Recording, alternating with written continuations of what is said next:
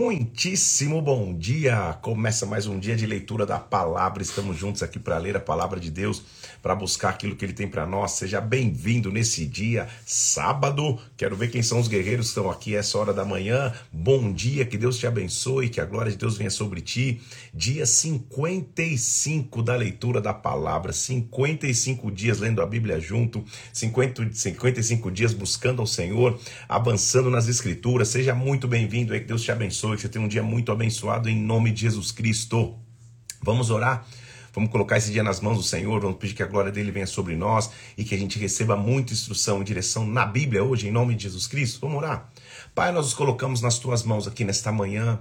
Senhor, nós pedimos que o Espírito Santo venha e reine sobre nós, que o Senhor nos visite agora de forma sobrenatural, meu Deus, e que nós possamos aprender à luz da tua palavra, meu Deus, em nome do Senhor Jesus Cristo. Senhor, nos ensina os teus caminhos, nos ensina os teus passos, Senhor. Nos ensina nas escrituras, eu te peço, Pai, nesta manhã. Consagre esse momento a ti, nós te pedimos em nome do Senhor Jesus, em nome de Jesus Cristo. Amém. E amém. Vamos nessa então. Vamos avançar na, na, leitura da palavra de Deus.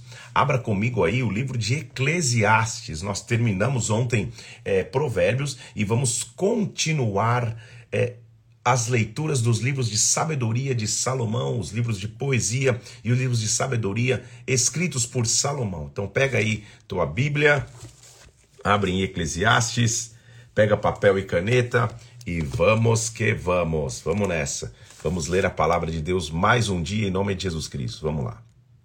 Eclesiastes.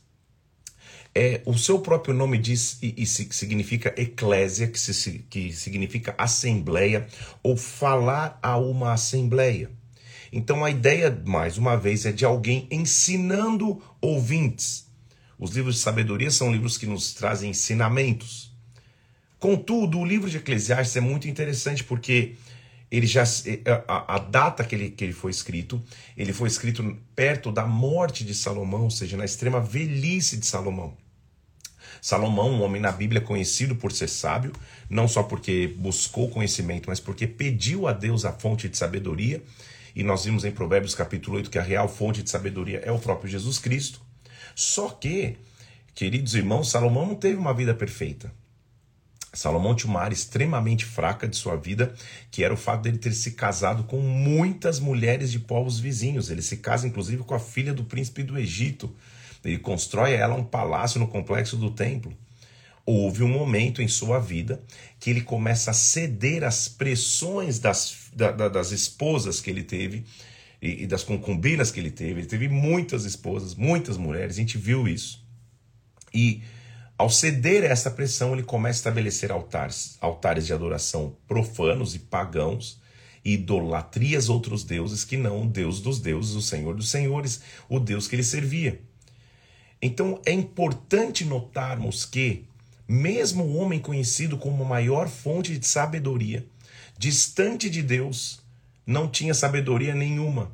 Distante de Deus, a vida ficou sem sentido. E o livro de Eclesiastes nós vamos encontrar então Salomão já no fim do curso de sua vida e não mais no auge.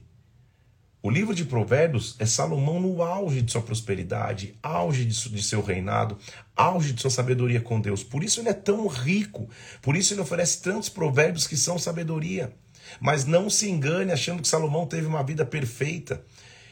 E aí você pergunta, por que então o livro de Eclesiastes está ali, até o de Cantares nós vamos entrar hoje? Para nos mostrar que quando você, ao longo de sua vida, se afasta de Deus, muitas vezes a vida vai, vai perder o sentido. E o que nós vamos ver, óbvio, ele é um cara sábio, tem muito ensinamento em Eclesiastes, mas tem muito ensinamento que você tem que entender que está nesse contexto. Pô, é um cara que se afastou de Deus. É um cara que, que, que começou a levantar altares profanos, pagãos, começou a se envolver é, com, com mulheres de povos vizinhos e se perdeu no meio do caminho um cara que era tão sábio termina a vida quase como um louco, pastando é, é, é, é, é, como, como um animal no campo. A gente já viu a história nos livros históricos que aconteceu com Salomão. E, e, Eclesiastes, nós vamos ler o retrato. Ele, ele, ele se autodenomina um pregador ou um orador, porque ele está falando como quem fala uma assembleia. Então a ideia dele é: eu estou ensinando a vocês, eu estou aqui, vocês estão sentados me ouvindo. Mas nós vamos ver ele muitas vezes frustrado, desesperançoso. A vida parece ter perdido sentido. Uma das grandes frases de Eclesiastes é que proveito há. Que proveito há, ou seja, que finalidade há, que valor há. Do que adianta? Então nós vamos ver um cara que tanto falou de trabalho, falar, mas que, que, que, que adianta trabalhar?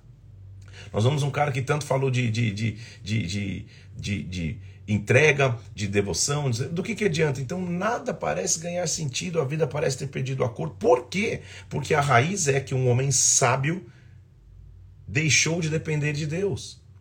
Então, quando a vida perde o sentido, você tem que encontrar o sentido de novo em Deus. O livro de Eclesiastes tem que nos ensinar isso, e ele vai tentar nos falar isso. Então pense, a, a, qual que é o cenário então? É um cara já mais velho, perto de seu leito de morte, olhando para trás e falando, cara, que proveito há? Parece que a vida perdeu sentido. Por quê? Porque ele se perdeu na caminhada. Não é porque a vida não tem sentido, é porque ele se perdeu. Entenda comigo. É muito interessante a Bíblia e, e no cânon das Escrituras, no, no, nos livros sagrados dos, das Escrituras, ter, ter, estar incluído Eclesiastes, que é um livro de sabedoria, que é para nós entendermos. Calma aí. Se a gente se afasta de Deus, tudo perde sentido. Você fala que proveito, ah, para que fazer isso? Para que fazer aquilo? Tudo, tudo fica vazio. E aí vem a nossa frase de hoje, que é o que ele usa direto. A nossa frase de hoje é: não corra atrás do vento. E ele diz: Isso é correr atrás do vento, é correr atrás do vento, é correr atrás do vento. Ou seja, é algo sem sentido. Então tome cuidado para que. Tomemos cuidado, não só você tome, tomemos cuidado para que tudo que nós fizermos não seja simplesmente correr atrás do vento. Ou seja, levarmos uma vida sem propósito, uma vida sem objetivo, uma vida sem, sem, sem, sem foco. Salomão começa a dizer: tudo é vaidade. E vaidade, não, não, não, não se engane ao ler achando que vaidade é você pentear o cabelo para aqueles que têm, passar uma maquiagem, vestir uma roupa legal. E não é isso que ele está dizendo. Vaidade, o que ele está dizendo, no original, isso é transitório, isso é passageiro, isso não vai durar para sempre. Então você está correndo atrás, fazendo não sei o que lá, achando que isso é importante. Tudo isso é vaidade, isso vai passar, isso é correr atrás do vento. Então ele está ele tá, é, concluindo de forma prática que a vida sem Deus, a vida sem aliança com Deus, é uma vida sem sentido. Esse, esse é o sumo do livro de Eclesiastes. Por isso você vai vê-lo muitas vezes desesperançoso, porque ele mesmo se afastou de Deus. Ele mesmo não está mais. A, a sabedoria sem um valor verdadeiro, a sabedoria sem um propósito, não vale para nada. Então nós vamos começar, e aí começa Eclesiastes capítulo 1, justamente com ele se intitulando O Pregador, Salomão, dizendo assim: Palavra do pregador, filho de Davi, rei de Jerusalém. Vaidade de vaidades, diz o pregador, vaidade de vaidades, tudo é vaidade. Então há pessoas que usam fora do contexto, falam, poxa, é, o irmão não pode se arrumar, a irmã não pode não sei o quê, porque isso é vaidade. Ele não está falando da vaidade da, de você se cuidar, de ter vaidade, não é isso. Vaidade original é tudo passa rápido, tudo é passageiro. Não, não, não, não, não, não se desgaste com aquilo que não vale a pena, tudo é vaidade. Que proveito tem o homem, versículo 3, do seu trabalho com que se afadiga debaixo do sol. Então por que eu te expliquei, gastei um tempo, gastei não, investi um tempo te explicando o contexto, para você não falar, cara, mas a Bíblia está falando que nada vale para Não é a Bíblia não, calma aí. Salomão, é óbvio que é a Bíblia, né? Mas é Salomão, no contexto de um cara que se afastou de Deus, está chegando no fim da vida dizendo, cara, nada vale a pena. É óbvio que a vida vale a pena. Mas aqui é o retrato, vai, se afasta de Deus, o homem mais sábio do mundo, para você ver o que vai acontecer com você. A vida vai perder o sentido. Então, na verdade, é um despertar para que a gente ande mais perto de Deus ainda. Então, não corra atrás do vento. Olha o que ele diz: geração vai, geração vem, a terra permanece para sempre. Então tudo passa e nada muda. Ele está ele tá desesperançoso. Levanta-se o sol, se põe o sol, volta ao seu lugar, nasce de novo. É um dia após o outro, é uma rotina. O vento vai para o sul, vai para o norte, vem, volta, retorna. Tudo continua girando. Há sabedoria nessa afirmação de Salomão, ou seja, tudo continua. Pode ter sido um dia maravilhoso, vai continuar. Pode ter sido um dia péssimo, a vida vai continuar. Tudo sempre vai continuar. Mas olha, olha, olha, olha a conclusão que ele chega. Por quê? Porque ele se afastou de Deus. Versículo 8: Todas as coisas são canseiras tais que ninguém pode exprimir. Os olhos não se fartam de ver, não se enchem os ouvidos de ouvir. Tudo é canseira, ele tá, ele tá, ele tá amargo. Virou um velho ranzinza, um rabugento. Por quê? Porque se afastou da presença de Deus. Será que muitas coisas na vida que deixam de, de, de, de fazer sentido, você fala, poxa, que proveito, ah, que papapá. Quando você está desanimado, não é porque está faltando um pouco, um pouco mais da presença e da glória de Deus. Salomão, você mesmo permitiu deuses estranhos, você virou um idólatra com deuses pagãos e agora a vida perde sentido, é isso? O que foi é, olha o que ele está dizendo no versículo 9: o que foi é o que há de ser, o que se fez e se tornará a fazer, não há nada novo debaixo do sol. A vida por si só, sem Deus, não tem novidade. Nada vai te satisfazer. Não adianta, conquista material, conquista eh, viagem, tudo que você puder fazer na vida não tem novo. Se você não tiver Deus, não tem renovo. Olha o que ele está dizendo. Há alguma coisa que se possa dizer, olha, isso é novo? Não.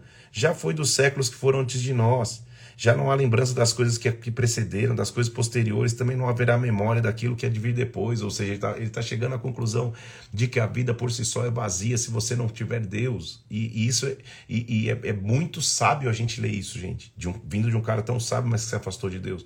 Falando, calma aí, cara, se você correr atrás do vento, de coisas fúteis, tudo vai passar, não vai ter lembrança de nada. Então a vida só tem propósito quando se tem em Deus.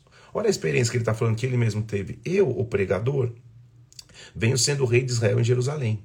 Eu apliquei o coração para esquadrinhar, para ter sabedoria de tudo que tem debaixo do céu. E este trabalho enfadonho, essa, essa dureza de trabalho, Deus impôs aos filhos dos homens para nele os afligir. Olha como ele está desesperançoso da vida. Já, já te expliquei. Atentei para todas as obras que se fazem debaixo do sol. Tudo era vaidade, tudo era passageiro, era correr atrás do vento. Aquilo que é torto não se pode endireitar e o que falta não se pode calcular. Desesperança. Por que eu estou explicando isso? Porque senão você fala, cara, Senhor, quero uma revelação. Ah, Deus, aleluia. Você abre Eclesiastes e fala, meu Deus do céu, estou pior do que eu comecei. Eclesiastes é a demonstração de que longe de Deus a vida não tem sentido. É um livro evangelístico, tá? Você chegar para um cara que está correndo aí é, é, só atrás do vento e falar, lê, lê isso aqui. Olha o fim da vida do cara que teve maior dinheiro na história Olha o fim da vida do cara que foi o mais sábio da história. Afastou-se de Deus, a vida perdeu o sentido. Tava num palácio, tava, tinha tudo que tinha, mas olhando fala, cara, tudo é vaidade. Descobri que nada valeu a pena. Que, que dureza, hein? que tristeza é esperar para descobrir isso no final da vida, quando você já quase não tem o que fazer. Então descobre no meio, descobre no começo. Jovens, descubram, maduros, descubram, calma aí, tem muita vida pela frente, mas a vida tem que ter Deus, a vida tem que estar lançada com Deus, não corra atrás do vento. Ele disse, ele disse ainda com ele, versículo, eu, eu disse comigo, ele está falando da vida dele. Eis que me engrandeci, sobrepujei em sabedoria a todos que eram antes de mim. Com efeito, meu coração tem tido larga experiência de sabedoria e conhecimento. Olha, eu cresci, eu realmente fui o cara mais sábio. Apliquei o coração para conhecer sabedoria, para saber o que é loucura, estultícia, e também descobri isto é correr atrás do vento, porque na muita sabedoria há muito cansaço, e quem aumenta a ciência aumenta a tristeza. Olha, olha que afirmação ele está fazendo no fim da vida. Ele está dizendo, cara, eu fui o cara mais sábio, só que eu deixei isso crescer no meu coração. Me apliquei a, a, a, viver sabedoria, cada vez ter mais ciência. Sabe o que eu descobri? Isso aumentou minha tristeza, porque isso sem Deus era vazio. Não é maravilhoso isso? É, é, é, é, um livro enigmático, mas que se você não conhece o contexto, mas quando você conhece o contexto, fala, cara, agora eu estou entendendo. O cara mais sábio, mais rico do mundo, correu atrás de tudo, perdeu a presença de Deus, tudo virou tristeza, cansaço, vaidade. Olha o que ele está dizendo: vem cá, eu te provarei com a alegria, goza, pois, a felicidade, mas também isso era vaidade. Está vendo versículo 1 do capítulo 2? Eu vou te mostrar, cara, tem alegria, teve gozo, mas também até isso passa. A alegria da terra é efêmera, é passageira.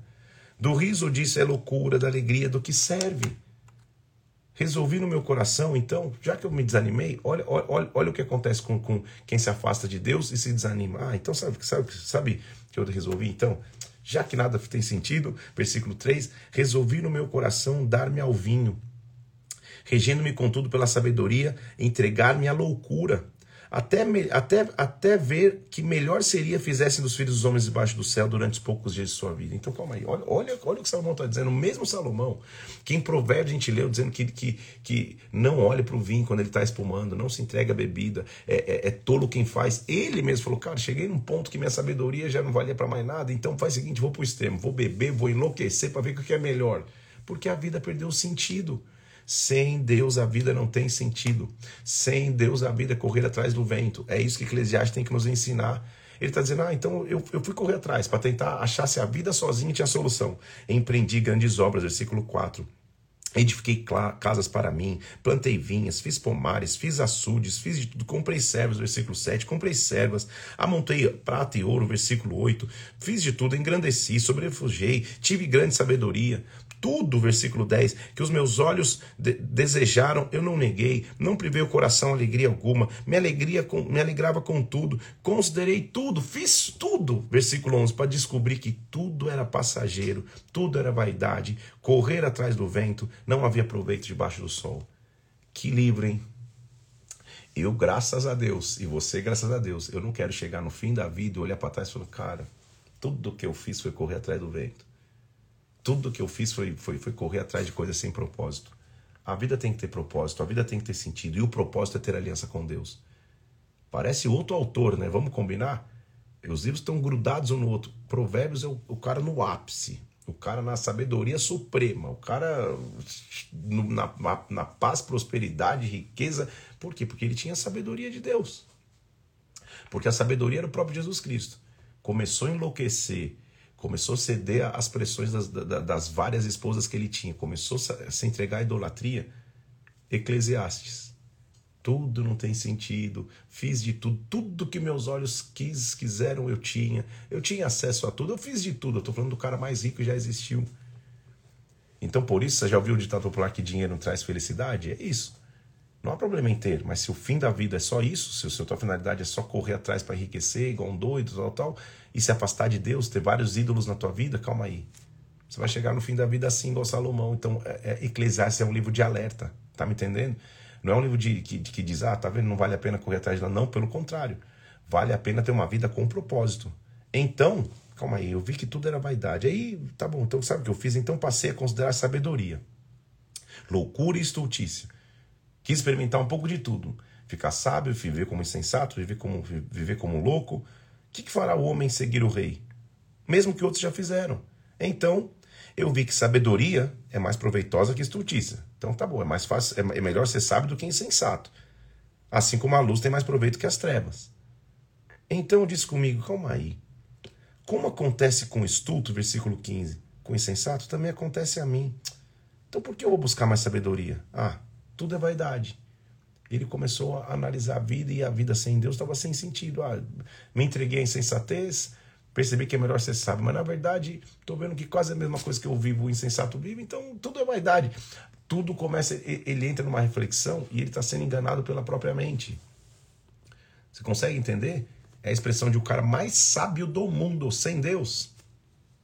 Olha o que ele está dizendo no versículo 17: Pelo que aborreci a vida, me foi penosa a obra que se fez debaixo do sol. Sim, tudo é passageiro, tudo é vaidade, tudo é correr atrás do vento. Tá entendendo comigo? Talvez você nunca tinha entendido Eclesiastes nesse contexto. Talvez você nunca tinha lido direito Eclesiastes, porque fica tudo é vaidade, tudo é vaidade. Você fala, pelo amor de Deus, vou vender todos os meus cosméticos, vou vender minhas roupas. Não, não tem nada a ver com a vaidade externa de você ser. Não tem absolutamente nada a ver. Você tá entendendo? Vaidade que ele tá dizendo é tudo passageiro, cara. Tudo não tem sentido. Papapá. É um senhor perto da morte, falando para uma. Pro, imagina que, que, que, reunião legal, né? que clima legal, dizendo, cara, tudo é vaidade, meus filhos, tudo é vaidade. Por quê? Porque ele perdeu a essência, que é Deus. Também aborreci, versículo 18, todo o meu trabalho com que eu me cansei. Salomão é um cara que trabalhou, que estabeleceu rotas de comércio entre as nações, que construiu um templo maravilhoso. Ele tinha força para o trabalho. Ele chega no fim da vida falando, cara, nenhum trabalho teve sentido. Mas não é porque não teve, não é porque ele trabalhou é, é, é sem sentido, é porque a vida perdeu sentido porque ele se afastou de Deus. Também aborreci todo o meu trabalho, versículo 18, visto que seu ganho eu havia deixar para quem viesse depois de mim, ou seja, por que, que adiantou trabalhar? Vou deixar tudo para depois, para uma geração. Ele perdeu o senso de legado, perdeu o senso da vida. Quem pode dizer se será sábio ou estulto? Será que a pessoa que eu vou deixar vai, vai ser sábio ou vai ser insensato? Contudo, ele vai dominar tudo que, eu, tudo que eu trabalhei, ou seja, ele não trabalhou na transição. Ele falou, cara, o que, que adianta ter juntado tanto? Será que a próxima geração vai ser sábio ou não? Ele se perdeu, porque se afastou de Deus. Porque há homem, versículo 21, cujo trabalho é feito com sabedoria, ciência e destreza. Contudo, ele vai deixar seu ganho, porção para aquele que não se esforçou. Isso é vaidade e grande mal ele perde o sentido de legado. Como assim, Salomão? Teu pai Davi deixou dinheiro, deixou planta, eh, planta do templo, deixou lugar para construir. Teu pai deixou um legado e agora na hora de você deixar um legado, você está falando, é, sabe que é, que, que, que, por que eu fui trabalhar? Vou deixar para a geração, não sei se eles vão ser sábios ou não. A resposta é tua. Você que não formou uma geração. Não é que não tem sentido você deixar algo para alguém, é que você não formou, tá entendendo? Aí ele continua dizendo assim, ó: Todos os seus dias são dores, versículo 23. Seu trabalho desgosto até de noite, não descansará o seu coração. Isso é vaidade, isso é passageiro. Nada, não, nada há melhor para o homem do que comer, beber, fazer que a alma goze do seu trabalho. No entanto, vi que isso vem da mão de Deus. A comida, a bebida, tudo vem de Deus. Pois, presta atenção, separado deste quem pode comer ou quem pode se alegrar? Ponto. Tá aí a essência de Eclesiastes. Ele falou, cara, que como é gostoso comer, tá nas festas, tal, tal. Mas até isso eu percebi que separado de Deus não tem sentido. Versículo 20, 26. Porque Deus dá sabedoria, conhecimento, prazer ao homem que lhe agrada. Mas ao pecador dá trabalho para que ele ajunte, amontoe, a fim de dar para aquele que agrada a Deus. Isso é vaidade, isso é correr atrás do vento versículo 24, 25 e 26 de capítulo 2 de Eclesiastes resume o que eu estou te dizendo. Solomon falando, cara, corri, fiz, aconteci, tive Deus, tive distante de Deus, descobri uma coisa na vida. Se você pode beber a sabedoria de Salomão mais do que de Provérbios, esses são esses três versículos. Eu descobri que separado de Deus o homem não é nada. Não corra atrás do vento. Não reverta prioridades. É isso que é, é, é essa live num dia de sábado Primeiro, glória a Deus. Se você está aqui sábado, 7 horas da manhã, ou, ou, ou não sei qual for o horário que você está aí, é porque você realmente entendeu que você não quer passar a vida correndo atrás do vento. E antes de chegar lá na velhice, como Salomão está quase no leito de morte, quando já parece tarde para ele descobrir isso, vamos descobrir no meio do caminho da vida, né, gente? Que eu não vou andar correndo atrás do vento. Sabe por quê? Aí ele entende. Versículo é, é, 1 do capítulo 3. Tudo tem seu tempo determinado Há tempo para todo propósito debaixo do céu. Tempo de nascer, tempo de morrer, tempo de plantar, tempo de arrancar o que se plantou, tempo de matar, tempo de curar, tempo de derrubar, tempo de edificar, tempo de chorar, tempo de rir, tempo de prantear, tempo de saltar de alegria, tempo de espalhar pedras, tempo de ajuntar pedras, tempo de abraçar, tempo de se afastar de se abraçar, tempo de buscar, tempo de perder, tempo de guardar, tempo de colocar lá fora, tempo de rasgar, tempo de coser, tempo de ficar calado, tempo de falar, tempo de amar, tempo de aborrecer, tempo de guerra, tempo de paz. Ou seja, a vida vai sempre ter um ciclo.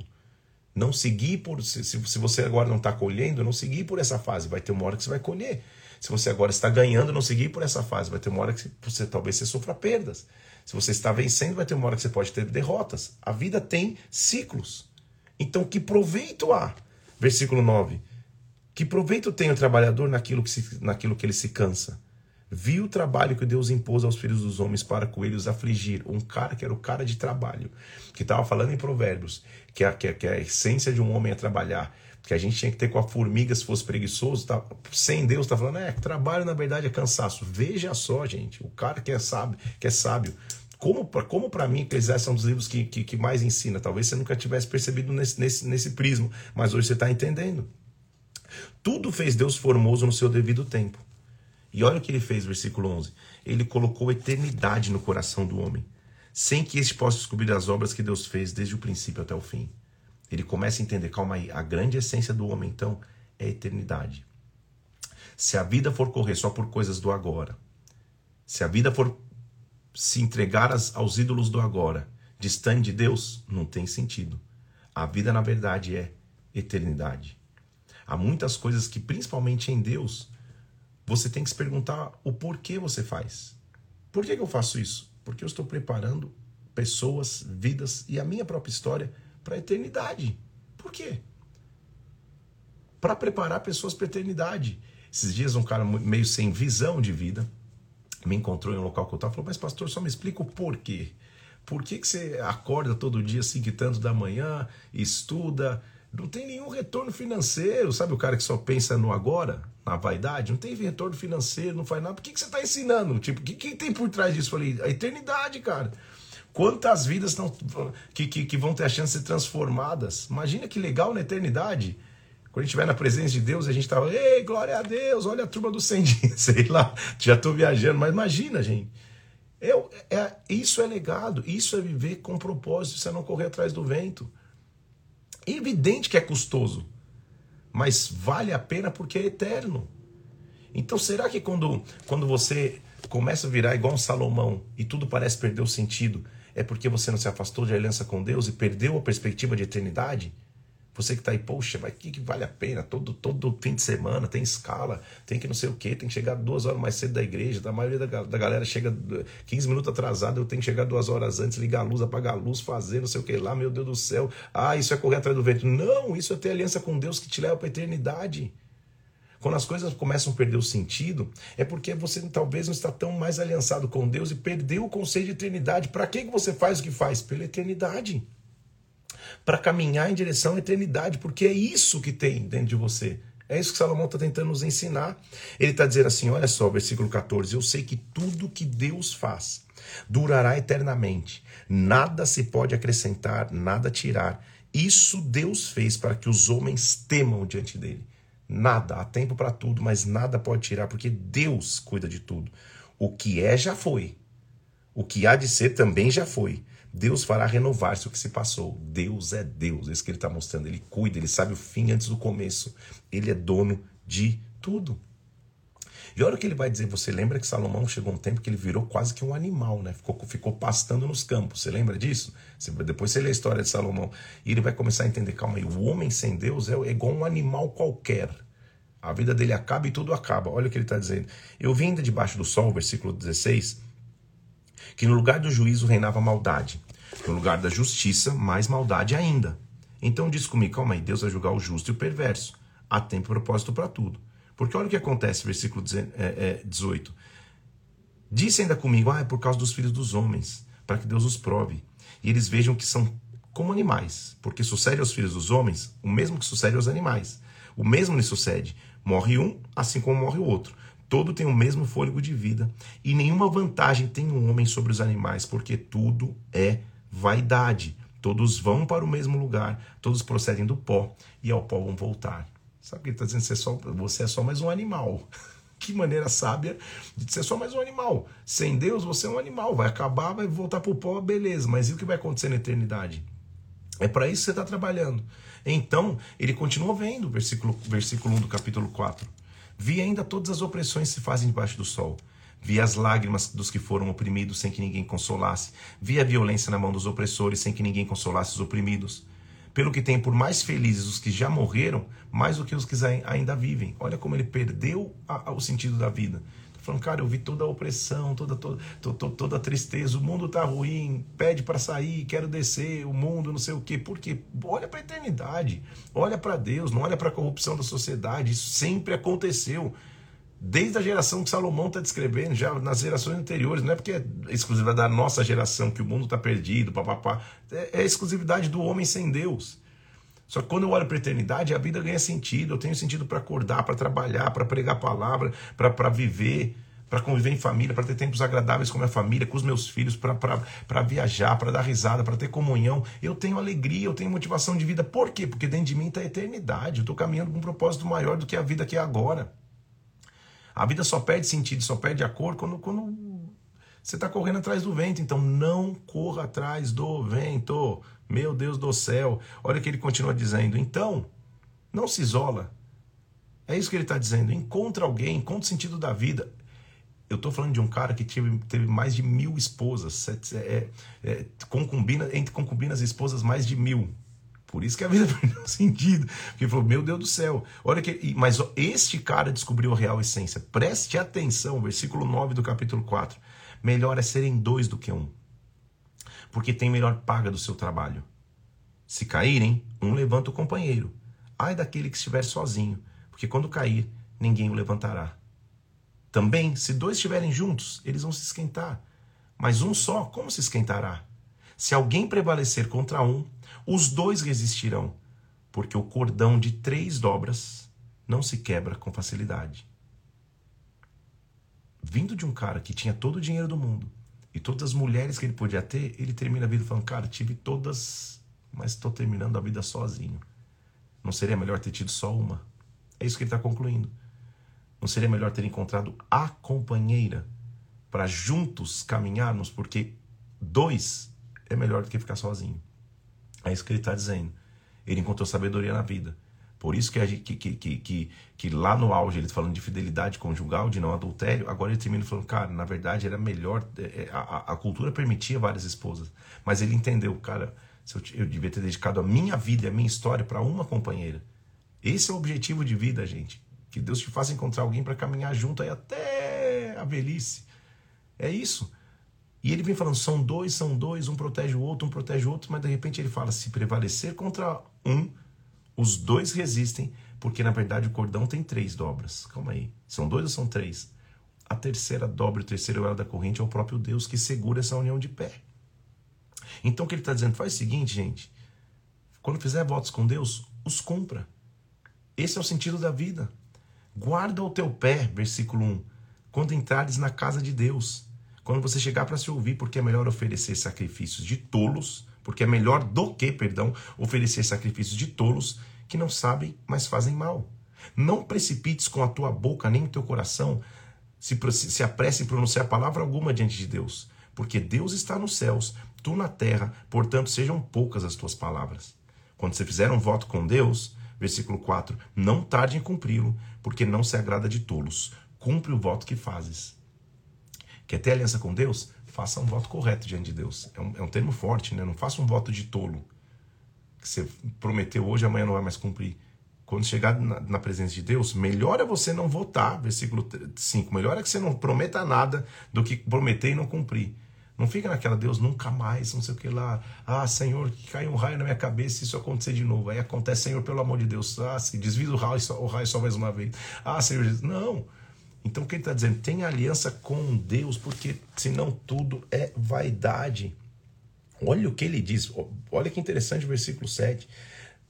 Porque, como na multidão dos sonhos a vaidade, assim também nas muitas palavras. Tu, porém, teme a Deus. Adianta só ficar sonhando, sonhando, sonhando, falando, falando, falando. Se não tem Deus, é vaidade. Vai passar e não vai ser significado nada. Olha o que ele continua dizendo, versículo 10. Olha que importante, gente. Quem ama o dinheiro, jamais dele se farta. Quem ama a abundância, nunca se farta da renda, porque isso é vaidade. Então, lembra, lá na frente a gente vai ver é, é, no Novo Testamento dizendo que o, o, que o amor ao dinheiro é a raiz dos males. E não, não é porque é, há problema em ter dinheiro. Você não pode ter esse amor. Quem só ama o dinheiro vai correr atrás dele e nunca vai estar satisfeito.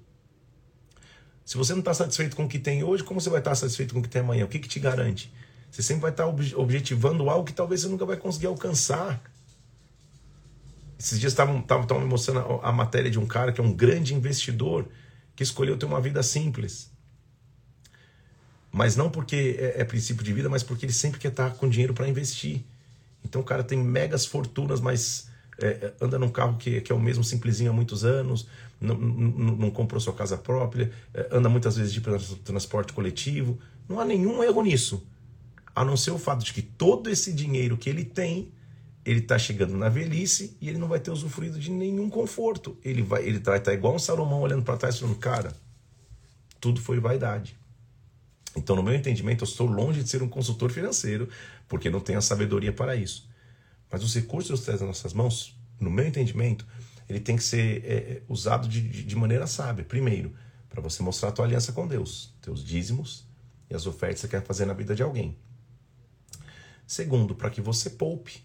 Sim, você, você não fique sempre apertado o tempo inteiro e poupe, invista, tenha planos de futuro, tenha planos do que deixar para a tua geração. Terceiro, para que você pague as tuas dívidas, teus, tuas dívidas fixas, aquilo que você tem aí. E quarto, para que você viva sonhos. Uma viagem que você quer fazer com a tua família, um restaurante legal que você quer comer. Porque se você vive a vida inteira segurando, chega lá no fim da vida e fala, cara, agora já não tenho vigor, podia viajar, não fui, fiz. Não... Então calma aí. Se você tem tua aliança com Deus, se você poupa, tuas contas estão em dia, por que, que você não pode sofrer um pouco? Você está falando, pastor, como vai sobrar? Deus é Deus, tem aliança com Deus, vai fazer. O ruim é aquele cara que vive seguro o tempo inteiro. Ok? Então, o que Salomão está dizendo, cara, quem ama o dinheiro nunca vai se fartar dele, nunca vai estar satisfeito. Quem ama abundância nunca se farta da renda. Olha o que ele diz: doce é o sono do trabalhador. Quer coma pouco, quer muito, mas a fartura do rico não deixa dormir. Está vendo o que ele está dizendo? Tem trabalhadores que dormem tranquilamente. Agora, a fartura do rico, que só busca isso, muitas vezes ele não consegue dormir. Grave mal vem debaixo do sol, versículo 13. As riquezas que os seus donos guardam para o próprio dono, ou seja, fica muito apegado ao dinheiro. É isso que ele está dizendo. É muito sábio. Porque sabe o que ele está dizendo? Como ele saiu do ventre da mãe, assim não vai voltar. Versículo 15: Indo-se como veio, e do seu trabalho não vai poder levar nada consigo, ou seja, caixão não tem, não tem gaveta, é isso que ele está falando, não vai levar nada. Então não é que você vai sair gastando absolutamente, não, já te mostrei o que eu entendo ser, e esse é meu princípio de vida. Né? Aliança com Deus, economizar, pagar suas contas para que elas estejam em dias, mas sim aproveitar usufruir dentro da medida do possível. Então não estou falando acaba lá e vou aproveitar ou não. Você está com aliança com Deus? Tem reserva financeira? Tuas contas estão em dia? Então aproveita de alguma forma. E o aproveitar não é gastar fortunas, mas é fazer coisas que, que o, o, o recurso que Deus te Deus vai proporcionar, seja que seja ir para um, a esquina chupar um picolé de groselha com, com, a tua esposa, mas faz algo diferente. É isso, é isso que começa a trazer mais sentido do que ficar só correndo atrás do vento. Não corra atrás do vento. Olha o que ele está dizendo. Eis que eu vi. Versículo 18. Boa e bela coisa comer e beber e gozar cada um do bem do seu trabalho, com que se afadigou debaixo do sol. É bom. Porque durante poucos dias que a vida lhe deu, essa é a sua porção. Então já viu pessoas que trabalham, trabalham, trabalham e se orgulham. Poxa, faz três anos que eu não tiro férias, faz dez anos que eu não tiro férias. Isso é legal? Tua família está crescendo, tua esposa. Isso é legal? Não. Ele está dizendo, cara, uma coisa eu vi de todas que eu estou falando aqui, da vida predestinada, que é bom o trabalhador viver do fruto do teu trabalho do que ele tem debaixo do sol. É bom de vez em quando ele parar, descansar, usar um pouco do seu recurso para o seu lazer pessoal, com sua família. Isso, é isso é bom demais. Versículo 19: Quanto ao homem, a quem Deus conferiu riquezas e bens e lhe deu poder para deles comer, receber sua porção e gozar do seu trabalho, isso é dom de Deus. Deus dá um dom para que a pessoa enriqueça, para que a pessoa cresça, para que a pessoa viva do fruto do seu trabalho, mas ele sabe qual é a raiz. Deus. O homem, versículo 2, capítulo 6, a quem Deus conferiu riquezas, bens, nada lhe falta de tudo quanto sua alma deseja. Mas Deus não lhe concede que disto coma. Antes o estranho come, isto é vaidade e é grave aflição. Se a riqueza de um homem é o seu fim, ele nunca vai estar saciado. É isso que, é isso que Salomão está mostrando. A gente tem que aprender demais com Eclesiastes para não ficar correndo atrás do vento. Não corra atrás do vento. Melhor a vista dos olhos, versículo 9, Melhor é a vista dos olhos do que andar ocioso da cobiça. Isso é vaidade e correr atrás do vento. Não viva só cobiçando. Olha a diferença entre a sabedoria e a loucura no, no capítulo 7. Melhor é a boa fama do que o guento precioso. O dia da morte melhor do que o dia do nascimento. Ou seja, melhor como você termina do que como você começa. Como vai ser o teu dia de morte. Como vai ser o, o legado que você vai deixar. Isso que ele está dizendo. É melhor ir para uma casa onde há luto, versículo 2, do que na casa do banquete porque naquele dia se vê, se vê o fim de todos os homens e os vivos tomam em consideração. Eu falo isso estranhamente, as pessoas eh, dizem, mas um dos melhores ambientes para pregar a palavra é quando você vai fazer o culto fúnebre de alguém. Porque ali está diante dos olhos de todos o final da vida de todos. E ali é um momento de reflexão. Ali é você dizer, cara, o que, que eu estou fazendo da minha vida? Correndo atrás do vento? Será? Melhor, versículo 8, é o fim das coisas do que o seu princípio. Melhor é o paciente do que o arrogante, é melhor aquele que aguarda, que espera, é melhor o fim do que o começo. A sabedoria protege, versículo 12, como protege o dinheiro. Mas o proveito da sabedoria é que ela dá vida ao seu possuidor. O dinheiro pode te proteger, pode dar acesso, mas a sabedoria te protege mais, porque a sabedoria te dá vida. Versículo 14: No dia da prosperidade, goza do bem, mas no dia da adversidade, considera em que Deus fez tanto este como aquele, para que o homem nada descubra do que há vida depois dele. Ou seja, no dia da prosperidade, goza do bem, mas no dia da dificuldade, não esquece que Deus também já te deu prosperidade. Deus continua sendo Deus, então sejamos equilibrados. Não seja, versículo é, é, é, é, 19: a sabedoria fortalece ao sábio mais do que dez poderosos na cidade. Seja sábio. Tudo isso eu experimentei mas Ele vai mostrar qual é a fonte dele de, de, de, de ter perdido o, sentido da vida. Versículo 23: Tudo experimentei pela sabedoria. E disse: Ah, me tornei sábio, mas a sabedoria estava longe de mim. Salomão falou: quando eu achei que eu estava sábio demais, quando eu achei que eu já podia me, me, me dominar sozinho, na verdade, eu nem percebi. A sabedoria estava longe de mim. Eu me apliquei a conhecer, versículo 25, a investigar, a buscar sabedoria, a conhecer tudo, mas, versículo 26, achei coisa mais amarga do que a morte. Ele vai mostrar, ele está entendendo onde ele errou. A mulher cujo coração são redes e laços, cujas mãos são grilhões. Quem for bom diante de Deus vai fugir dela, mas o pecador vai ser seu prisioneiro. Ele é sábio, ele está voltando a si. Ele está falando, cara, eu entendi onde eu caí. Eu não era para eu casar com mulheres estrangeiras eu, e, e, eu achando que era o mais sábio que podia, tudo que tinha acesso a tudo. Na verdade, eu estava tão preso que eu, nem, que eu não tinha percebido. Eis o que eu achei, diz o pregador. Juízo procuro, versículo 28, e não achei. Entre mil homens achei um como esperava, mas entre tantas mulheres não achei sequer uma. O cara teve mais de mil mulheres. Ele está falando, cara, não achei uma sequer. Por quê? Porque esta parte da sua vida, ele entregou a sua carne, a sua alma e a sua sabedoria humana e não a divina. Então, quem é como sábio? Versículo 1. E quem sabe interpretar as coisas? A sabedoria do homem faz reluzir o seu rosto e muda a dureza da sua face.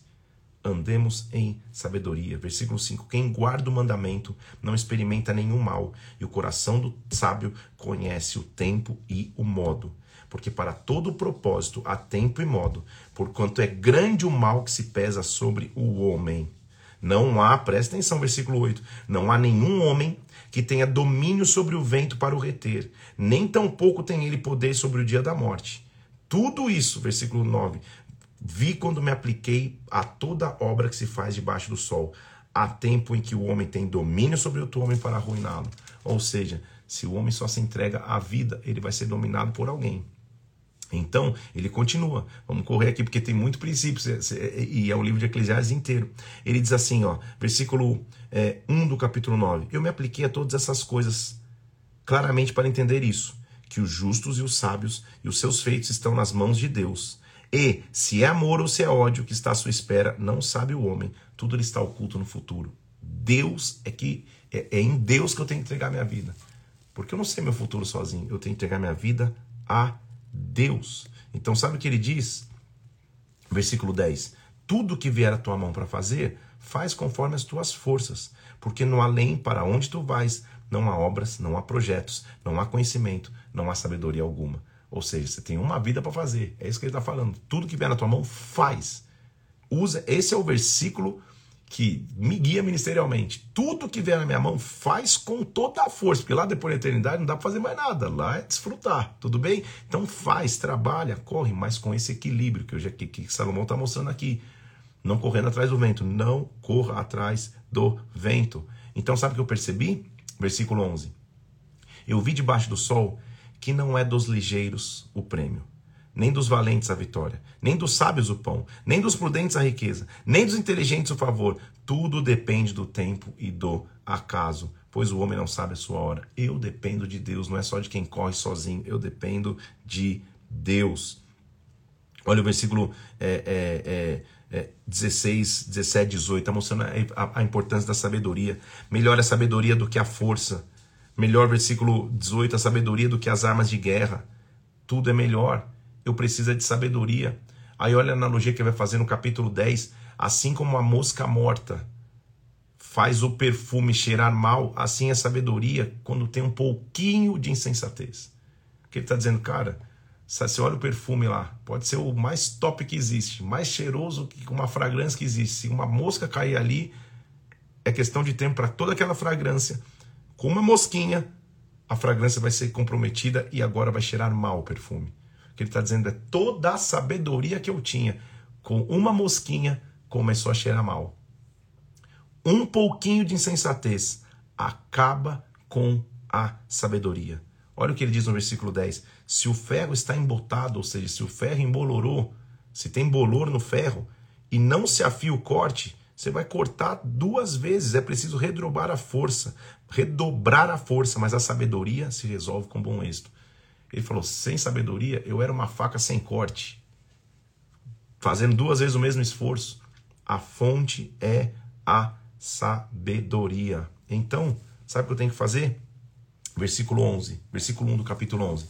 Lança o teu pão sobre as águas. Depois de muitos dias você vai encontrar. Confia em Deus. Não fica só confiando na vida, porque tudo é vaidade. Reparte com sete, com oito. Você não sabe que mal vai sobreviver. Quem observa o vento nunca semeará. Quem olha para as nuvens nunca colherá. Não viva só de condições naturais. Não viva, ah, não, a fase está difícil, economia, isso, aquilo.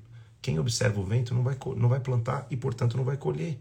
Assim como você não sabe o caminho do vento, versículo 5, nem como se formam os ossos no ventre de uma mulher grávida, você não sabe as obras de Deus, que faz todas as coisas. Então faz o seguinte: semeia pela manhã a tua semente, e à tarde não repouses a mão, porque não sabes qual prosperará, se esta ou aquela, ou se ambas serão igualmente boas. Não pare de avançar. Agora preste atenção que ele está dizendo: alegra-te, versículo 9. Jovem na tua juventude, recreie seu coração nos dias da tua mocidade. Anda pelos caminhos que satisfazem teu coração e agradam os teus olhos, mas sabe de uma coisa: de todas as coisas, Deus vai, pedir, vai te pedir contas. Esse é um versículo para nós, jovens. Ele está no fim da vida falando: jovem, faz o que você quiser fazer da vida. Faz, vai, vai para um lado, vai para outro, faz o que você quiser. Só lembra uma coisa: Deus vai te pedir conta de tudo que você fez. Então desfrute da tua juventude, mas versículo 1 do capítulo 12. Lembra do teu Criador nos dias da tua mocidade, antes que venham os maus dias e cheguem anos que você vai dizer: Não tenho neles prazer. Você entendeu o que ele está falando? Que é ele. Não espera para lembrar do Criador quando já está nos dias você fala: Cara, é só enfado. Envelheci, dói, dói aqui, dói de lá, não, não, não, há mais vigor para fazer nada. Ali é tarde demais. O que ele está dizendo, lembra na mocidade. Lembra do Criador aí, antes que se escureçam o sol. Versículo 2: A lua, as estrelas, o esplendor da vida. Torne vir as nuvens depois do aguaceiro. Velhice, ele está dizendo. No dia que tremerem os guardas da casa, se já não tiver tão forte as tuas pernas, teus braços se curvarem, tuas pernas cessarem, os moedores da tua boca já forem poucos, você ficar meio banguela, você já está com dentadura, teus olhos se escurecerem na janela, você já não está enxergando direito, os teus lábios se fecharem, no dia que você não puder falar em alta voz, você já perdeu o vigor, Antes que tudo isso aconteça, lembra do Criador. É isso que ele está falando. Para que quando o pó volte à terra, como era, o Espírito volte a Deus que o deu. Porque tudo é vaidade. Tudo vai passar rápido demais. O pregador, versículo 9, além de sábio, ainda ensinou ao povo conhecimento, e atentando e esquadrinhando, compôs muitos provérbios. Ou seja, eu, tô, eu, eu, eu compus, assim como eu compus Provérbios, eu estou escrevendo Eclesiastes, para que vocês possam entender que a vida sem Deus é vaidade. A vida sem Deus não tem sentido. E ele ainda diz: ó, eu procurei, versículo 10, procurou o pregador achar palavras agradáveis, escrever com retidão, palavras de verdade. Eu sei que foi duro o meu discurso. Ele está dizendo, eu sei que para quem já leu meu Provérbios, ler Eclesiastes é meio, é, é, é meio dureza, né? Mas eu ainda procurei usar palavras sábias aqui. As palavras dos sábios são como aguilhões, como pregos bem fixados, as sentenças coligidas daquele único pastor.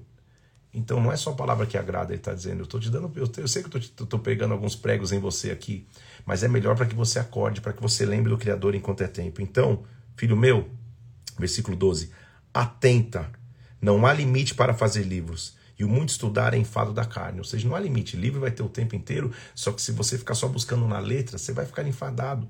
A raiz de tudo é a essência de Deus. Você está ouvindo o cara mais sábio do mundo falando, não adianta você só ficar buscando na letra. Além disso, filho, faz o seguinte: de tudo que se tem ouvido, o resumo é, olha o resumo da sabedoria de Salomão. O resumo é, versículo 13: teme a Deus, guarda os seus mandamentos. Isto é o dever do homem. De tudo que você ouviu, o resumo da vida é: teme a Deus, guarda os seus mandamentos. Isto é o dever de todo homem. Porque Deus há de trazer juízo de todas as obras, até as que são escondidas, que você acha que ninguém sabe, quer sejam boas, quer sejam más. Gente, que desafio é falar todo o livro de Eclesiastes em uma live. Mas esta é uma live que você tem que assistir, reassistir, mostrar para os teus filhos, jovenzinhos aí, adolescentes, mostre para dizer, cara, a vida não vai esperar chegar lá na frente como Salomão, um cara que teve todo o dinheiro do mundo, todas as mulheres que ele quis, todo, todo, todo, todas as casas que ele quis morar. Teve toda a sabedoria, teve todo o conhecimento de toda a ciência. Ele sabia de botânica, de tudo, lembra? Um cara que fez de tudo chegou no fim da vida falando: Cara, lembra do Criador antes, porque senão tudo é vaidade. Aprende com o meu exemplo, é isso que Salomão está dizendo. Ele sabe, eu sei, eu sei inclusive onde eu errei. Encontrei a mulher lá que me fez cair. Tive várias mulheres, mas estou falando, cara, era melhor ter uma só, porque é melhor serem dois do que um. Estou terminando aqui sozinho. Salomão também vai escrever Cântico dos Cânticos, que é o livro que alguns chamam de cantares que nós vamos ver. O reino dele, ele vai equiparar como, como agora um jardim, como a reconstrução de um jardim. E, e, e o livro de cantares e, e Cântico dos Cânticos, a palavra-chave é amor. É o desejo apaixonado entre um homem e uma mulher. Então, a idealização do, do, do rei esperando uma mulher sunamita. Então é, é uma troca de, de, de, palavras entre ele e ela. É um livro que, que até dizem proibido para menores, porque tem, tem, tem ele, ele vai falar do desejo dele de se encontrar, é a idealização de um relacionamento perfeito. Desse homem que teve tantas mulheres, mas estava dizendo, cara, uma só me satisfeito.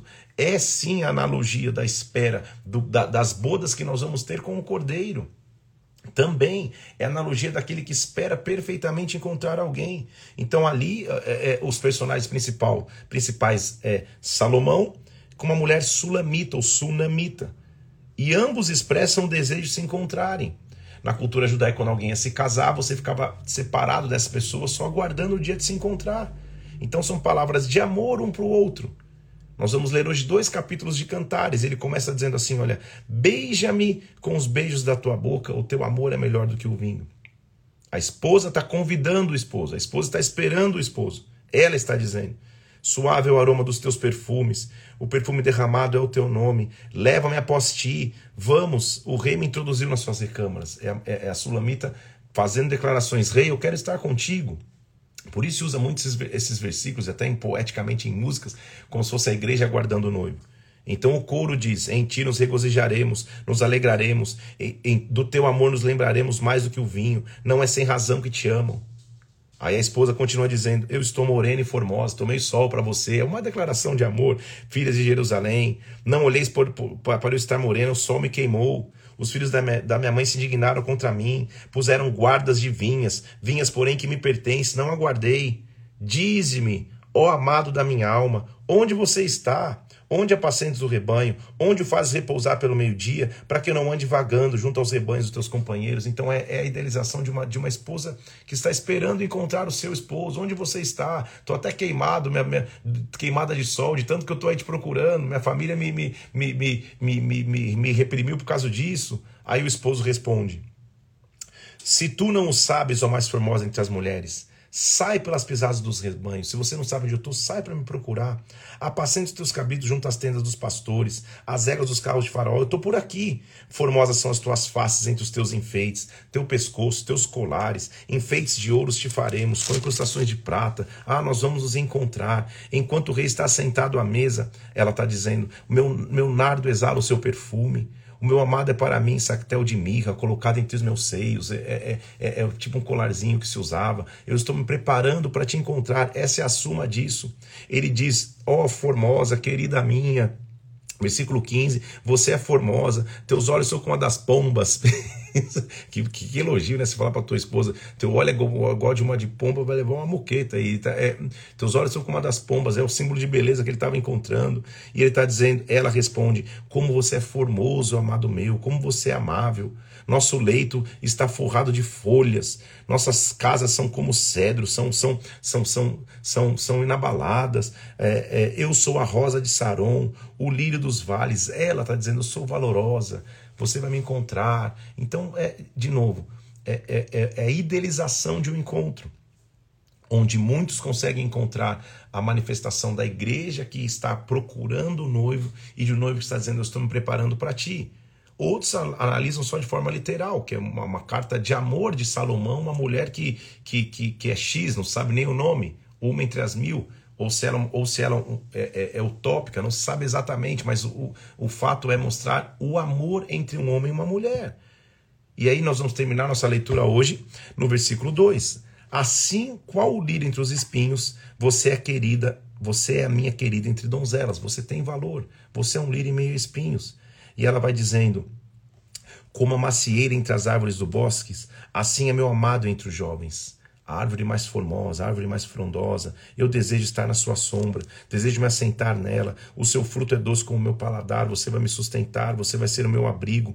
Me leva à sala do banquete. O seu estandarte sobre mim é o amor, ou seja, a essência do nosso relacionamento vai ser o amor. Me sustenta com passas, com maçãs, eu desfaleço de amor, estou há um banquete preparado quando nos encontrarmos.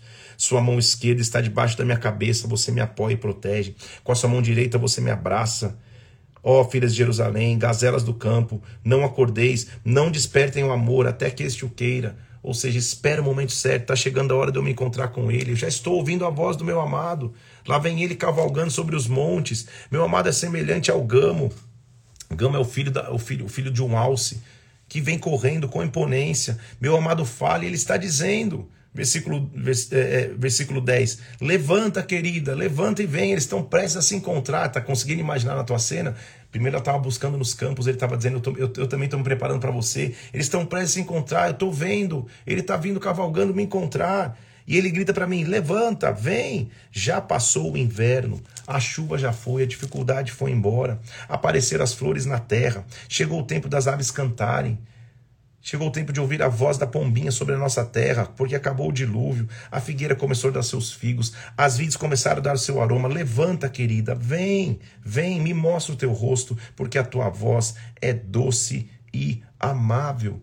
Me apanhe, ela diz para ele. As raposas que devastam vinhedos estão vindo tentar me roubar, mas o meu amado é meu e eu sou dele. Antes que refresque o dia, volta, amado meu. Se você olha de maneira escatológica, é a igreja procurando o noivo e o noivo dizendo: se levanta, está chegando a hora da gente se encontrar na cultura judaica, então, é que o noivo e a noiva não podiam se ver antes do casamento. Então, é o desejo que eles tinham de já estar juntos. Eles estão visualizando o momento que eles vão estar juntos. Evidente que é, é Salomão escrevendo, então o, o, o texto vai, vai, vai ganhar uma força nos próximos capítulos, vai mostrar o desejo deles se encontrarem, vai tomar conotações até íntimas assim de entre homem e mulher, mas a suma do texto é: eu preciso encontrar alguém eu preciso ter o tempo preparado para este casamento acontecer.